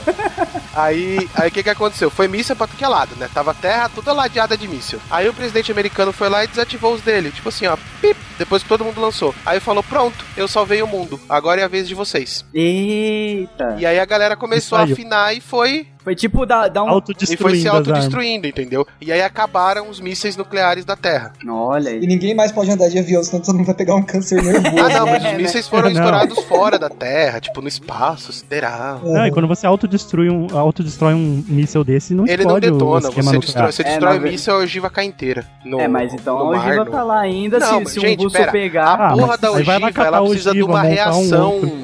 induzida pra explodir. Se a ogiva cair do avião no chão, ela não explode sozinha. Ah, não sim. é assim. Só acha que é granada, né? Não, é, é Só acha que é pólvora, que é, é vigilante. Não, 8 mas, de mas, se, Play 1. mas, se cai, mas se caiu na Terra, então não, não acabaram com, com a, com a, com a Mas não existe mais a Vamos pular bomba. pra parte da lição de Isso, moral a lição de moral que o filme dá é: Sim, sim. se o primeiro louco der o primeiro passo, Vai todo mundo vai todos os, os, os besta pro caralho. Mas a hora que o primeiro recuar, todos os besta recuam. É, então. Entendeu? É Eu isso que imagino vai a cena cheia de acontecer. estereótipos, tá ligado? O francês com bigodinho, falando. O, o chinês é o, o molequinho lá, o cara de bolacha loucão, o coreano lá. A gente chega então na conclusão que a chance de rolar uma guerra de proporções mundiais é muito pequena, muito mesmo, Sim, porque sim. Hoje em dia tá todo mundo conectado, cara. Qualquer merda Eu que. acho inexistente essa É, possibilidade. Cara, nego, ó, os Estados Unidos invadiram o Afeganistão, os caras invadiram o Iraque e não deu porra nenhuma, entendeu? Mas será que ninguém. Todo mundo tá se fudendo pro Iraque, Ah, velho. não, os malucos ali perto da Síria se doeu, o Paquistão se doeu, mas ninguém fez nada. Se doeu, mas ninguém Ah, fez nada. cara. Se Cara, magoaram. quando, quando a primeira-ministra da Ucrânia falou que se a Rússia invadisse, ela automaticamente estaria declarando guerra ao Reino Unido e aos Estados Unidos, eu, opa, é aí, botar pipoca no micro-ondas né, menina? Alguém dá um abraço nessa mulher. Mas aí, mas aí, cara, você pensando bem, cara, você vê que você só tem grandes guerras hoje em dia, justamente Estados Unidos contra Iraque, ou É pontual. país pequeno contra país pequeno. No Antônio Nunca, Sport. nunca a gente vai ver um conflito direto de Estados Unidos e Rússia. Então aí que tá, amigo. Desde o fim da Guerra Fria, que nós não temos uma tensão entre dois países com potencial de guerra igualáveis. Sim. Ah, Entendeu? não, ô é que a gente tá na geração mimimi. Em 1980, essa- esse papo entre os dois era conversa de café da tarde. É verdade, concordo com você, Maroto. Porque assim, quando teve a, a crise dos mísseis em Cuba, o Kennedy peidou arroz doce até umas horas lá e deu pra trás. É. Aí depois, quando É teve verdade. aquele negócio dos patos lá que os americanos acharam que era míssel russo, tipo, a Casa Branca tava toda embosteada, do teto até embaixo, que nego achando que os russos tinham feito merda, entendeu? Tava toda Tá pintada, toda né? pintada de bosta. Então, assim, cuidado, velho. Os negros é, é mais falácia do que ação. Quer dizer, eu não tô invadindo nada, não. Eu só tô aqui pra proteger, né? Garantir a paz, entendeu? Ah, tá, garantir a paz aqui, ó. Você acha que eu não sei? Você acha que eu não sei? Mas, cara, olha, um confronto com dois exércitos de primeiro nível assim, primeiro, de ambos os lados vai morrer gente pra caralho. E daquele que tiver morrendo mais, provavelmente vai ser o primeiro a tomar uma atitude de usar as armas mais potentes, né? Não. E aí, um usa, o outro revida, e, cara, é o fim do mundo. E aí, como Deus é brasileiro, ele levanta e nos defende. Ah, Imagina o seguinte, os Estados Unidos solta de brincadeira um, um míssel intercontinental sentido O, Rússia. o, o Obama esbarra o cotovelo É, no botão tipo, sem vermelho. querer. Tipo, ups, soltei sem Só de querer, só de zoar. Mano, se ele fizer isso e, e desativar o míssel no alto só de zoar, o coreano doido já manda três, tá ligado? É verdade. E, e é no verdade. terceiro ele tá montado em cima, tá ligado? Os caras sabem que se chegar num ponto de eu estou perdendo, eu vou soltar a porra da bomba, mano, acabou o mundo, porque é o primeiro soltar, Acabou todo o mundo mundo. solta. Acabou, acabou. É isso mesmo. É uma reação, Mas reação em cadeia. galopando. A, a- a gente tá viajando um pouco, mas, cara, vamos trabalhar nas chances reais de guerra agora. Ah, vamos dar notas pras chances reais. de guerra. Ah, é, vamos, tipo aquele Vamos, relógio vamos, vamos, es- vamos escolher qual é o militar favorito. De Du- 0 a durante a 10. crise, peraí, peraí, durante a crise dos mísseis cubanos, nós chegamos a dois minutos pra, para meia-noite já nos discos do Iron Maiden. Aê. É isso que eu queria, atualmente, Thiago. atualmente, a gente tá onde? Não, a gente tá Tá longe, longe, tá falta, falta o dia tá- inteiro. Falta Vamos lançar depois É. do meio-dia? Não, Vamos decidir. não, acabou de acordar às 7 horas da manhã, cara. Não, mas pra, ulti, pra ultimamente tá depois do meio-dia, né? Hashtag. Não, tá assim, sabe, sabe quando você acelera o seu relógio pra parecer que você dormiu mais? Tá assim, cara. Nossa, ninguém faz isso. A gente, a gente tá numa situação muito parecida com as épocas da Primeira e da Segunda Guerra, que é essa situação de é, crises diplomáticas, né? São as situações que, assim, ah, o líder da União, da União Europeia vem dar uma declaração falando que se a Rússia não fizer tal coisa, a União Europeia vai cortar as relações. Daí os Estados Unidos dão essa declaração que se a Rússia não fizer tal coisa, vai tirar a Rússia do G8. Daí vem o que é G7 mais Rússia, né? Que não é G8, na verdade. É G7 mais Rússia. A Rússia não tem plenos poderes dentro do G8, igual aos outros países. Porra, é uma putaria, né? Porque é G7 mais Rússia, mais BRIC, mais Tamagotchi, mais não sei o quê. Mas aí que tá, cara. O grande ponto que tá todo mundo deixando, que tá todo mundo ignorando, que tá todo mundo deixando passar, é quem tomou o poder na Ucrânia. Quem que mandou essa notícia quentinha aqui? Saiu do O forno. Miro. O Miro mandou aqui, ó, a União Europeia já tá de olho, acho que a União Europeia não deixou passar, hein, Pis? Que tá querendo ajudar a Ucrânia, mas tá querendo ajudar o governo ou os manifestantes da Ucrânia? O governo que querem- interino. Mas é que tá, atualmente o governo ucrânia, quando você fala Ucrânia, É o governo? Você já não tá mais falando de manifestantes, tá falando do Ih, governo, cara. Então a União, a. Europeia quer ajudar os nazistas e fudeu. Não, é porque não é os- ela não quer ajudar os nazistas, ela quer ajudar os caras que são a favor de entrar na União Europeia. Porque pra elas é mais Isso, interessante que consegue- os dutos estejam na mão dela que na mão da Rússia. Hum, é, Só que o fato é que quem tá, quem tá a favor de entrar na União Europeia são esses é caras. os caras malucos de direito, extrema São- direita. Isso. Esse período político, ele tá mais parecido. Eu sei que eu vou voltar na porra da Iugoslávia, mas pra mim é o que mais parece. O, de como tava a situação na Iugoslávia, entendeu? Esses caras vão tomar o poder e se eles fizerem alguma merda, vai ter que ser obrigado a. ah, os países vão intervir, vão ser obrigados a intervir, a União Europeia vai utilizar o exército da OTAN, que é o dos Estados Unidos, pra intervir e tirar os E caras tirar do poder cara. e colocar uma democracia, entre aspas, no lugar. Aí que tá o problema, porque essa democracia que surge depois desse tipo de intervenção é sempre um fantoche. Agora resta saber quem que vai controlar esse fantoche. Vai ser Rússia, União Europeia ou Estados Unidos, Quem vai né, controlar cara? esse fantoche é a OTAN, ou seja, os Estados Unidos. Estados Unidos? Olha, o Dick já deu a nota dele, maroto. Opa, mas não, mas me diga em horas perto da Maroto, o conflito vai Ah, chegar até vocês 10 um horas da manhã, nego vai peidar e vai acabar. Caraca, vai, vai resolver no todinho vai, isso? vai ser no todinho. Segundo o Dick, então, no final das contas, a Ucrânia vai ser dos Estados Unidos Isso. fantoche, é isso? Ô, ô Pisse, você concorda com essa teoria, cara? Concordo. Eu acho que é isso que vai acontecer mesmo. É Eita. claro que a região da Crimeia Vai ser, continuar sendo russo, sempre foi e sempre vai vai, continuar vai sendo. passar pra Rússia. Vai passar pra Rússia. Sabe o que que vai ser, velho? Pra mim, vai ser acordo de tia véia, entendeu? Sabe quando a avó morre que as tia começam a brigar? Aí vai ficar uma, uma vai ficar com a mesinha de centro, Então. a outra vai ficar com o sofá, acabou. Eu não acho que vai ser tão ameno assim, não, viu, Dick? Eu acho que esse negócio tende a piorar durante esse ano. Ah, mas sempre, sempre a ficar pior mais antes, forte. antes de, de ter o aval final, né? Quer dizer, eu não tô invadindo nada, não. Eu só tô aqui pra proteger, né? Garantir a paz, entendeu? Ah, tá, garantir a paz aqui, ó. Você acha que eu não sei? Você acha que eu não sei? no relógio do juízo final, atualizado já em 2014, em que a tensão, a recente tensão de um conflito nuclear entre Estados Unidos e Rússia e a expansão e modernização dos arsenais nucleares de China, Paquistão e Índia Já era. foi- fizeram o relógio andar para 5 min cinco minutos para Aê, meia-noite. toma, galera, falei. Caralho. Não, mas putz, a galera, ó, o, a bomba nuclear é mais uma garantia do que uma arma, né, cara? Acaba sendo por causa da estupidez humana, a gente fica com medo disso acontecer. Mas é mais pra, tipo, ó, não, não vem mexer comigo porque eu tenho essa porra aqui, hein, pra, Hum. pra arregaçar. Mas é justamente aquilo, se rola o confronto, eu que tô perdendo, eu já tô fudida, foda-se, a cara, joga a esse é o minha. problema. Então, mas é por isso Por mesmo isso é que 5 pra meia-noite, caralho. Mas é por isso que as potências nem vão pra cima desses países que tem. Justamente por isso um monte de gente defendia a bomba nuclear no Brasil, que agora eu tô sabendo que existe, não sabia. Chama Angra. Angra Transformers. Angra gigante. Olha, mas era uma eu, bomba. eu, eu sou adepto da ideia do Enes também, que o Brasil tem que ter uma bomba nuclear, Sim. porque quando a água for o ouro do mundo, É, então. Vai vir Cara, todo mundo pra cá e tem que ter Pelo uma preço defesa. que eu pago na Coca-Cola, eu acho que os Estados Unidos já tá bem à frente no ouro do mundo. É bem por aí. Então a gente, a gente chega à conclusão que a, a guerra, a terceira guerra mundial seria bem da hora de ver. Não, que da hora, de, Douglas. Ia ser da hora ver com Ia pipoca. cair a internet, velho. Ah, você acha? Olha, isso- isso- é, cara, a internet praticamente ela vem da Europa, né, cara? E, mas você colocou aqui na pauta, né? E se rolar a guerra, qual é o papel do Brasil? Bom, o meu papel seria sentar no sofá com pipoca, refrigerante É. e ligar na CNN. Isso né? enquanto os russos invadiam a sua casa e te levava. Sabe quando a, KGB. a mudança te leva sentado no sofá?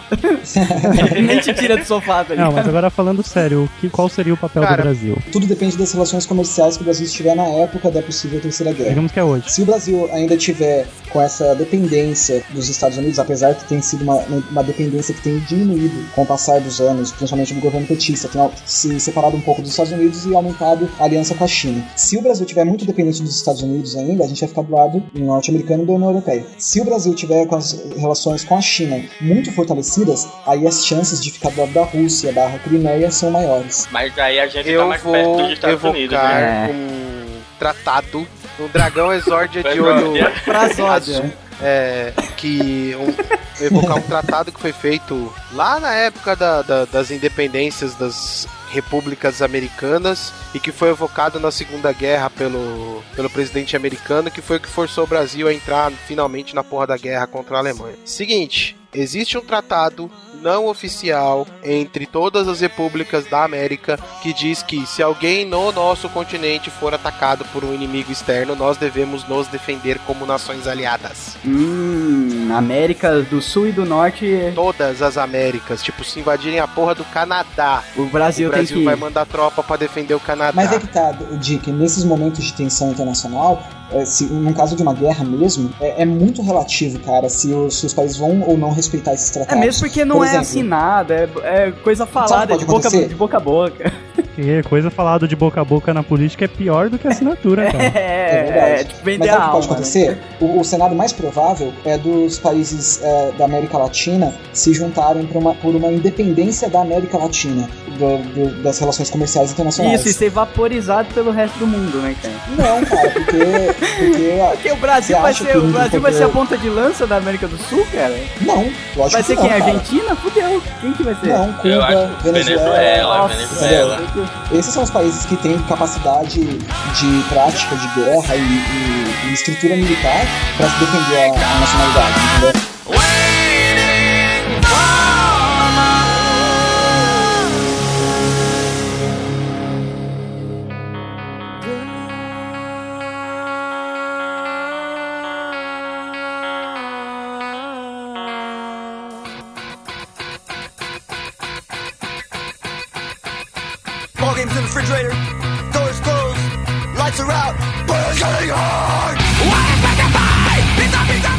Dia ouvindo podcast com um aviador, cara, ele falou que o Brasil não tem condição de entrar em guerra com, com- com ninguém, porque o, o inimigo, ele chega aqui, ele, ele bombardear o Congresso e bombardear Itaipu, acabou, o Brasil fica sem governo e sem energia. É, não precisa de mais nada. Cara, sem governo a gente tá desde que começou a É, república, né?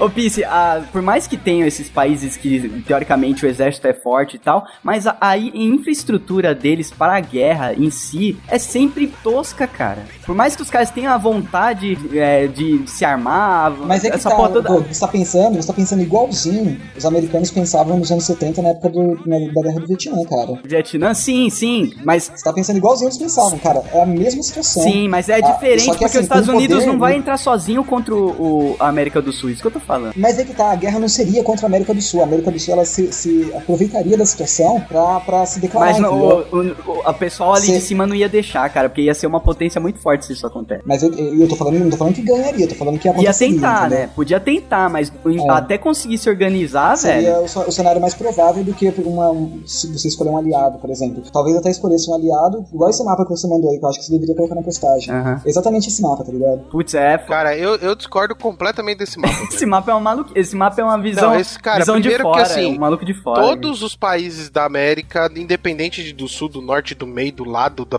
puta que pariu, vão se alinhar com, com o governo dos Estados Unidos. É. Eu não acho, eu não acho. Cara, não pega pra capar geral, eu acho que até a Venezuela abre as pernas e entra junto. Acho que até, Não, até acho a não. Rússia fica do lado dos Estados Unidos quando entrar em guerra contra os Estados Unidos, cara. Não, sinceramente Não, não. mas eu tô falando, tá cara, principalmente pelo-. Não, é pelo, por, causa dessa porra de alinhamento continental, velho. Então, eu sinceramente não acho, cara, porque apesar do alinhamento continental, o, o o estilo de política das Américas é um estilo muito variado. A gente tem um estilo de política, por exemplo, na América Central, a gente tem política que é mais parecida com a, com a política vietnamita do que com a política americana como um todo, sabe? A gente tem. Tá é, falando um da Venezuela, política- né? Não só da Venezuela, cara, falando assim dos, desses países pequenos da América Central e, e até aqui da América do Sul mesmo. Você vê, por exemplo, Uruguai, você vê. hum, Cara, mas Ah. na minha visão, eu sou, eu sou leigo que eu não fico estudando política o tempo todo, mas na minha visão, esses países, cara, se, se rola um pega pra capar de verdade, eles não duram, tipo, dois meses, cara. Não, mas Doug, você tá imaginando que os, os Estados Unidos vão soltar uma bomba e Não, não país, tá bomba, ligado? mas tipo, uma, uma ofensiva militar nesses países séria dos Estados Unidos, os caras não conseguem segurar, velho. O Brasil, consegue, o Brasil Vietnã- ainda o tem continente, velho. É, Tem continente Mas não, não é, tem, tem espaço, território. Ô, ô Doug, sabe qual que é o maior medo dos americanos? É a- acontecer isso que o Pis tá falando de, por exemplo, a América do Sul revoltadinha é, entrar contra os Estados Unidos. Por quê? Ele vai ter uma batalha em duas frentes. Sim, E todos os países que entraram em batalha em duas frentes caíram. se fuderam, isso é verdade. Né? Napoleão caiu, Hitler caiu. Exatamente esse ponto. Então, um dos pontos que o governo americano não deixaria seria por isso, porque você teria que forçar a guerra em duas frentes. Sim. Então, antes de, de- de acontecer essa guerra, o governo americano tentaria fazer tratativas para forçar a América Latina a estar do seu lado no caso de uma guerra com a Rússia, entendeu? É, foi o que aconteceu na Segunda Guerra no Brasil. O nego deu a Isso. desculpa lá de que afundou a porra do barco, mas os americanos injetaram dinheiro pra caralho na indústria de base aqui que tava falida. Exatamente, exatamente. Entendeu? Eles Tanto compraram Segunda Getúlio. Guerra, no, segundo, no começo da Segunda Guerra, o Getúlio era a favor do- da Alemanha. E com- conforme foram evoluindo as questões comerciais e a má popularidade do, do governo nazista, ele passou pro lado dos Estados Unidos. Ele até mandou os pracinhas, né, os soldados brasileiros pra guerra. Ah, mas isso aí foi, foi só pra, pra constar, tipo, ó, tamo ajudando vocês aqui e É. tal. Mas eles, eles tiveram importância em algumas batalhas na Itália, cara. Ah, não, mas, cara, não, não teve relevância no, No cenário geral. é, no cenário geral da guerra. Olha- olhando no mapa assim, você realmente, se, se, se, por exemplo, a América do Sul se torna um, um- um inimigo em potencial da América do Norte, Estados Unidos e a porra toda ali, eles ficam meio que eh, contra a parede, né, cara? Porque daí é muita gente contra eles, realmente. Aí fudeu, né? Por isso que é importante pra eles manter até a hegemonia cultural aqui pra baixo. Não, é, porque imagina o seguinte, você tá- entra em guerra com a Rússia, beleza, guerra com a Rússia vai ser travada no Pacífico. É, Tá. exato. Então, beleza, você tem toda a parte da Europa ali a seu favor, então o Atlântico tá garantido. Aí os filhos de uma égua aqui embaixo começam a fazer merda, Co- Começa fudeu, a... porque assim, você vai ter ataque pelo Atlântico, porque é óbvio que a parte atlântica vai atacar os Estados Unidos pelo Atlântico e não por terra, e ele vai ter ataque vindo do Pacífico com, com a ajuda da Rússia. Aquela parte do Panamá e da Costa Rica vai ser tão bombardeada que o Brasil vai começar, o continente aqui da América do Sul vai começar Vai a separar. vai começar a flutuar pra baixo do globo.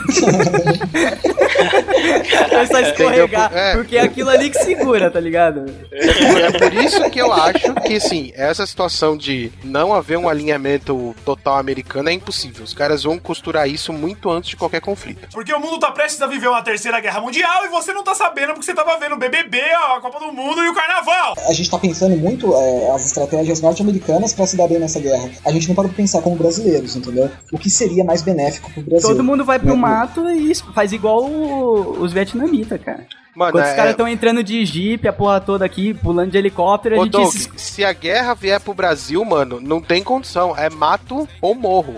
Ou Isso, corre mato. pro mato ou corre pro morro. Não tem ideia. A gente, tem- a gente vive uma situação muito peculiar no nosso país de que o, o militarismo ele não é aliado do governo. É, isso é Você tá, verdade. você tá entendendo? Os militares eles não são aliados do governo. Os militares eles são saudosistas com a época da ditadura em que eles estavam no poder. Então, caso haja uma, uma, uma guerra, é bastante provável que o governo tente declarar um, um apoio aos blocos eh, continentais latino-americanos, enquanto ah, haja uma revolta interna no Brasil, uma guerra civil tal qual a guerra, a guerra civil espanhola na época da Segunda Guerra Mundial. Ah, e tanto que se, se rola uma parada dessa que talvez transforme o Brasil numa potência militar mesmo, assim, de pode, pode vir a encher o saco dos Estados Unidos, eles intervêm aqui, cara. Eles intervêm na hora, porque enquanto o Brasil é país carnaval, futebol, todo mundo feliz, a única forma que eu vejo desse bloco aqui da América do Sul realmente virar um transtorno é quando o Brasil virar tipo um- uma Venezuela da vida, entendeu?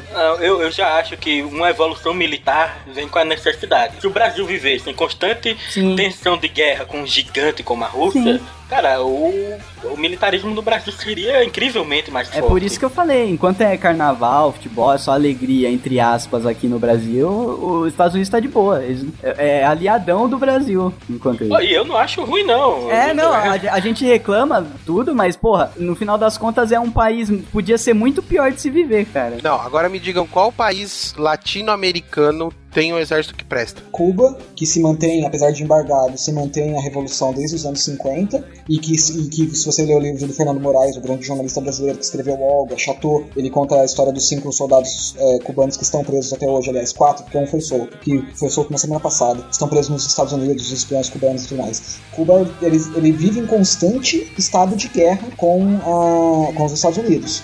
Eles se enfrentam constantemente ali naquela, no Caribe. É, Só que esqueceram de isso- avisar os Estados Unidos. Não, os Estados Unidos também. Não, mas é, cara, zoando, é só pra provocar o Pix. não, mas é, mas é sério, Então, Cara, cara. beleza, a gente tem constantes, um cara. país gigantesco chamado Cuba. Chama um país gigantesco, cara. muito pequeno. Mas a, a gente tem a Saudável. Venezuela também, que também é um país que é militarmente poderoso. Que é um pouco A maior, gente né? tem o Chile, que apesar da política chilena atualmente ser uma política direitista e imperialista e aliada aos Estados Unidos, é, é a situação contrária do Brasil. Os militares chilenos, eles são militares que querem a independência latino-americana. Eles não, estão- não são aliados ao governo, igual aqui, aqui no Brasil. Os militares brasileiros, eles querem a dependência brasileira, quer manter a, a dependência brasileira do bloco americano, contra o governo atual, pelo menos, que é o governo petista, que não quer essa, manter essa dependência, entre aspas, né? Seria a esquerda e a direita. Mas no Chile a situação é inversa.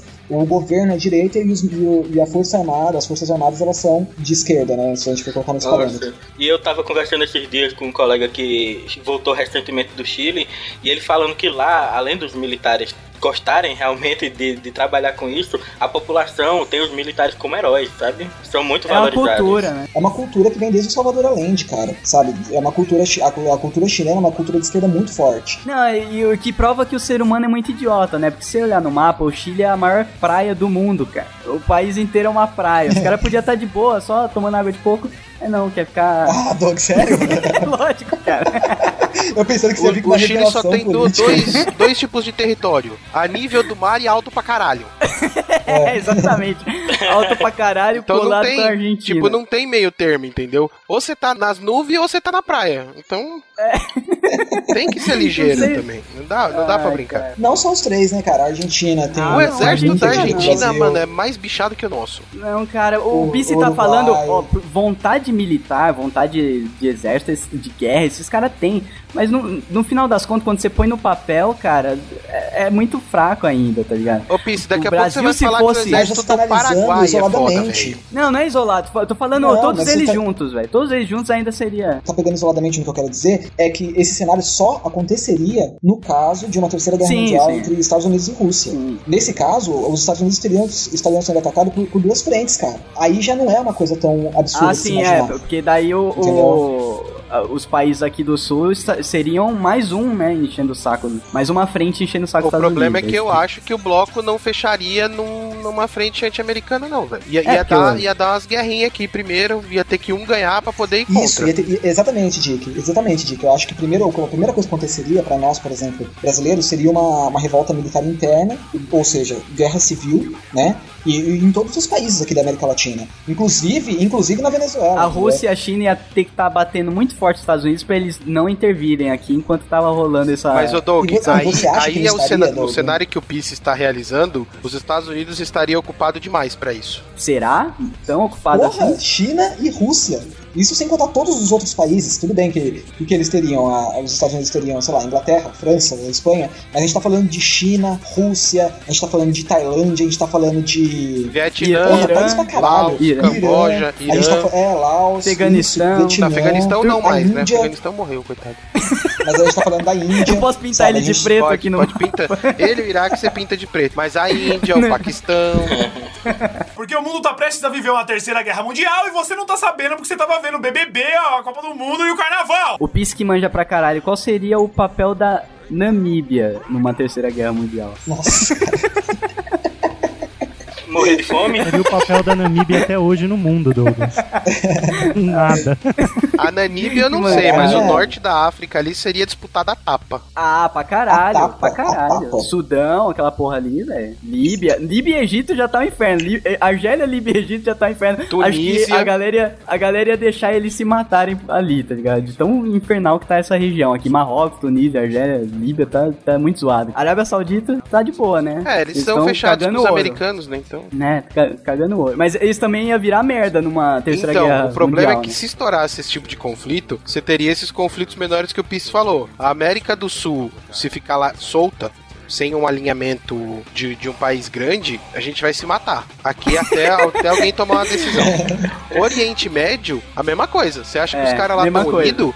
Unido a cabeça Nem do pouco. canário, velho. Eles vão se matar Eles vão se bater lá até um, um falar essa porra tudo agora é minha e quem manda sou eu. Já realizei como que ia ficar a nova distribuição dos continentes, cara. Os Estados Unidos ia bombardear ali o Panamá e a Costa Rica, a, a América do Sul ia começar a deslizar lá pra baixo, ia bater na África, porque a Rússia ia bombardear ali a Jordânia, o Israel e o Líbano. Também, cara, descola a África com essa, é com essa ô, desse. Todo aquele território do Oriente Médio, cara, aquilo ali ia ser uma briga de foice pra pegar, porque é onde tá o petróleo do mundo, velho. A Rússia depende tanto de petróleo quanto os Estados Unidos. Os- É, cara, essa é uma briga de foice ali. A gente aqui embaixo que ia ficar largada até alguém querer, entendeu? Até alguém lembrar que existe, É. mas, cara, Oriente Médio e Norte da África, que é posição estratégica, Só vão lembrar do Brasil quando tiver acabando a água no mundo. não, é, aí depois, quando tiver resolvida a guerra, os caras vão falar, então, sobrou aqueles palhaços lá embaixo, quem é o dono daquela porra agora? Eu vou falar com ele. Até aí a gente já escorregou do globo e caiu no espaço Cara, já, já- né? Segundo a sua teoria de pica-pau, se você serrar o país, ele solta e vai pro mar. Segundo a sua teoria, a gente estaria na Antártida agora, resolvendo a briga com os pinguins de boa. Quem é o dono da América do Sul agora? Os pinguins. Fala com eles.